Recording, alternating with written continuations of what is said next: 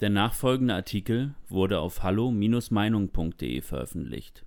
Merkel und Söder verhöhnen das Volk von Niklas Lotz. Der durchschnittliche Bürger kann vermutlich gar nicht mehr aufzählen, wie häufig die Corona-Maßnahmen in den letzten Monaten verschärft worden sind. Regelrecht gefürchtet sind Merkels Ministerpräsidentenkonferenzen schon, denn dort werden immer neue Einschränkungen beschlossen welche die wirtschaftliche Lage im Land ein wenig aussichtsloser machen. Dass Merkel und Söder nun sogar einen neuen harten Lockdown erwägen, wirkt schon fast wie eine Verhöhnung der Bürger. Monatelang sollte man sich nun zusammenreißen, sich isolieren und auf alles verzichten, was das Leben lebenswert macht, nur um nun doch wieder die ganz große Keule übergebraten zu bekommen. Gerade Gastronomiebetreiber, die mühsam Hygienekonzepte entwickelt haben, müssen sich regelrecht betrogen fühlen, dass man ihnen nun schon wieder auf nicht absehbare Zeit ein Berufsverbot erteilt. Der Schluss hieraus ist ein bitterer.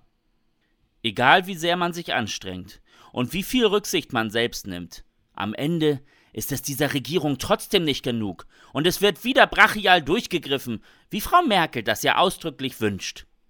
Mittlerweile ist den führenden Politikern auch kein Vergleich mehr zu dumm und zu populistisch um der Bevölkerung Angst einzujagen. Der tägliche Flugzeugabsturz von Markus Söder ist hier nur der traurige Höhepunkt einer langen Liste von Geschmacklosigkeiten. Die Gruppe, bei welcher Corona am häufigsten tödlich verläuft, sind die 80 bis 89-Jährigen, wie die offiziellen Todeszahlen auf Statista aufzeigen. Das sind Menschen, deren biologische Lebenserwartung schon lange übertroffen wurde. Folglich sterben diese Menschen nicht, weil Corona so ein Killervirus ist, sondern aufgrund ihres Alters.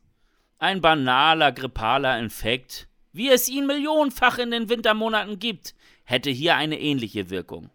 Ein Flugzeugabsturz hingegen ist eine Tragödie, bei der Menschen aller Altersgruppen sterben, meistens zu großen Teilen junge Urlauber, die noch Jahrzehnte auf dieser Welt vor sich hätten.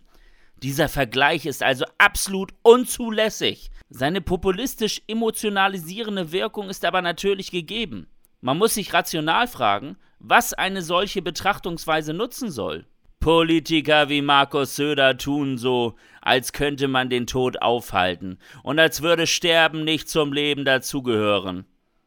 Es wird mit der verzerrten Darstellung gearbeitet, dass Menschen jenseits der 80 eigentlich gar nicht sterben würden, wenn man nur Corona unter Kontrolle bekommt.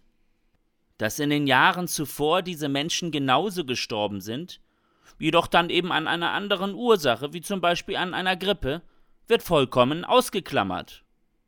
Stattdessen setzt die Regierung auf einen dauerhaften Panikmodus. Dass niemand mehr an Corona stirbt, wurde längst als oberstes Staatsziel ausgerufen, dem alles andere unterzuordnen ist. Interessanterweise geht es aber auch wirklich nur um Corona-Todesfälle. Wenn beispielsweise OPs verschoben werden und dadurch gesundheitliche Schäden entstehen, scheint das egal zu sein. Wenn Menschen aufgrund der permanenten Panikmache nicht rechtzeitig mit ihrem Herzinfarkt oder Schlaganfall ins Krankenhaus kommen, scheint das als Kollateralschaden hingenommen zu werden. Wenn Menschen, die ohnehin schon mit Depressionen zu kämpfen haben, aufgrund der psychisch sehr belastenden Corona-Maßnahmen Suizid begehen, wird auch dazu von politischer Seite nur geschwiegen. Die Illusion, mit der Corona-Politik unzählige Leben zu retten, lässt die Politiker scheinbar vergessen, welche Schäden sie mit eben dieser Politik anrichten und wie viel Leben auch dadurch wieder zerstört werden. Menschen, die jahrelang hart gearbeitet haben, verlieren durch die Lockdown-Politik plötzlich ohne eigenes Verschulden alles und müssen sich dann noch von Angela Merkel anhören, die Corona-Hilfen könnte man auch nicht ewig zahlen. Verantwortlich für das Leid von Millionen Menschen in diesem Land ist die Bundesregierung mit ihrer Politik. Verantwortung übernehmen möchte sie aber nicht. Markus Söder hält sich selbst längst für unantastbar. Sein Wort ist sozusagen Gesetz und wehe dem, der ihm widerspricht.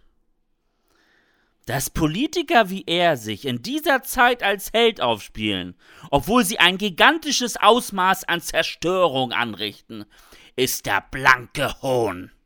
Hier bleibt nur die Hoffnung, dass die Bevölkerung bis zur Bundestagswahl im Jahre 2021 noch einmal überdenkt, was sie wirklich will. Ein Land, in dem alles andere Corona untergeordnet wird? Oder ein Land, welches rational und ohne Panikmache handelt? Die jetzige Corona-Politik jedenfalls zerstört viel mehr, als jedes Virus dieser Welt es jemals gekonnt hätte. Weitere Beiträge finden Sie auf hallo-meinung.de. Wir freuen uns auf Ihren Besuch.